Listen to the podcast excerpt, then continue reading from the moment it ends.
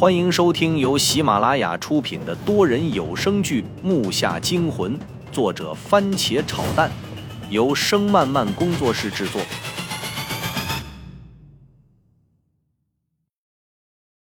第一百零九集。我操，还真他妈是如影随形啊！懂了，一会来车分头走，但是选择一个集合的地点。说着，周震拿出手机，调出智能地图。指着一家宾馆的位置道：“就去银河宾馆集合。”他的声音我们几个都听清了，但是他只在手机屏幕上又移到了另一个位置，那位置也不是他口中的那个宾馆。我瞬间明白了他的意思，好一个声东击西！好，就这么定了。我说完，刚好过来了一辆出租，我先让那郑胖子和张悟跟周震上了车。然后我和秦霄进在原地等了一会儿，又来了一辆车，我们俩也上了车，让师傅开去周震当初指的地方。其实刚刚他指的那个地方没有名，因为他怕即使做到那样也还会被人跟踪，就找了个比较偏的居民区。那里我正好熟悉，家里一个亲戚刚好住那，小时候经常去，所以也知道叫什么名。车一开。我就从倒车镜看到刚才那家早餐店的牌子后面跳出一只花纹大狸猫，落地后那家伙迅速地钻进了旁边的一个楼道里，只是一眨眼的功夫就不见了，速度奇快无比。我暗骂了一声，幸好周震想得周全，要不就光这一个狸猫都够我们对付的。很快，车子几个转弯后就看到了周震几个人的身影，匆忙地下车，在小区的周围又找了家小吃店。吃完，接着奔赴车站，找了通往大连的车，挤上了那辆大巴。我说：“咱们现在去是不是早了点还有几天的时间呢？”我坐在周震旁边，小声的说：“不晚，还有别的事情。”周震靠在座椅上，把眼睛合上。别的事情？什么事啊？难不成这次去大连，并非主要是去那个拍卖会？我心生疑惑。看了一眼秦霄晋他们几个，一个个又进入了梦乡，睡得跟猪似的。我懒得管他们，现在只想知道周震还有什么事情瞒着我。昨天我得到一个消息，在大连郊区外的一个村庄后面的山里，有一伙人经常晚上挖土，我怀疑那里有座大墓。而消息里面描述的一个人的特征和你爷爷很像，手底下还有几个人不知道是谁，所以我想尽快赶过去看看到底是谁。也就是说，咱们到那儿就要行动，去不去随你们，但是我必须去。周震说的很淡定，脸上的表情变都没变。我靠，这么大事你都不跟我说？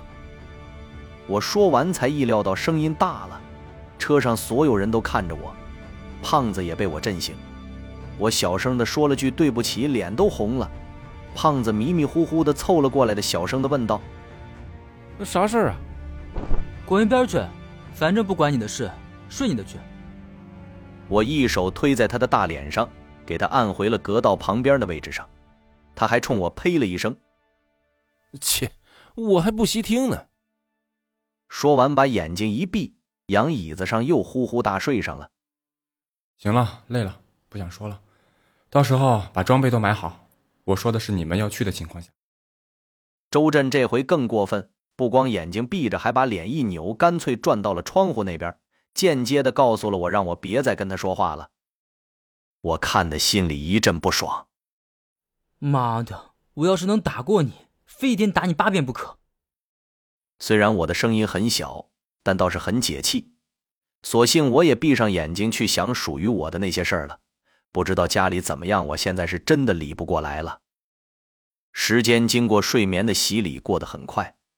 睁开眼睛的时候，外面已经黑了，车子刚好进站等下了车，我们并没有看到来接我的们的人。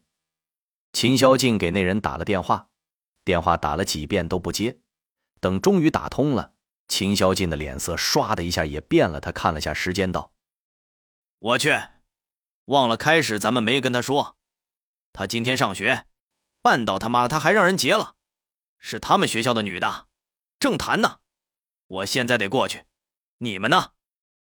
看他着急的样子，这事情一定很急。你和张武带胖子去吧，然后找个地方住下，找到之后给我发个信息就行。我招呼他们仨匆匆忙忙的走后，看了周震一眼。你是说今天动身对吧？这么晚了，装备你能弄到？我知道周震的打算，他来时路上睡了一天，也就是为了这晚上的行动。不光他，包括我们几个都是，特别是我不睡不知道，睡醒才发现自己困成了什么样。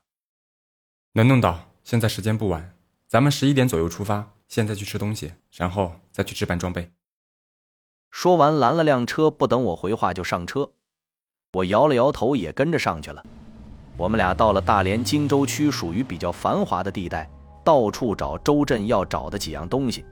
抗生素这东西很容易弄，我原来夏目带的都是吃的，这家伙竟然带抗生素。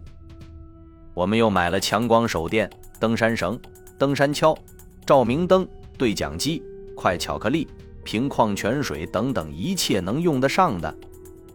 这下装备齐全，一切办完都十点多了。这次去我们必须在一天左右内出来，要不就会赶不上拍卖会，所以必须快去快回。我们俩把手机什么的都找了个小旅店，开了房间放里边去了。出门不久找到了出租车，一上车，周震将刀斜竖着立在包中，我也一样。到了周震口中所谓的那个村庄，那个小村庄不大，就在大连荆州区的边部，而且临近出大连的高速公路。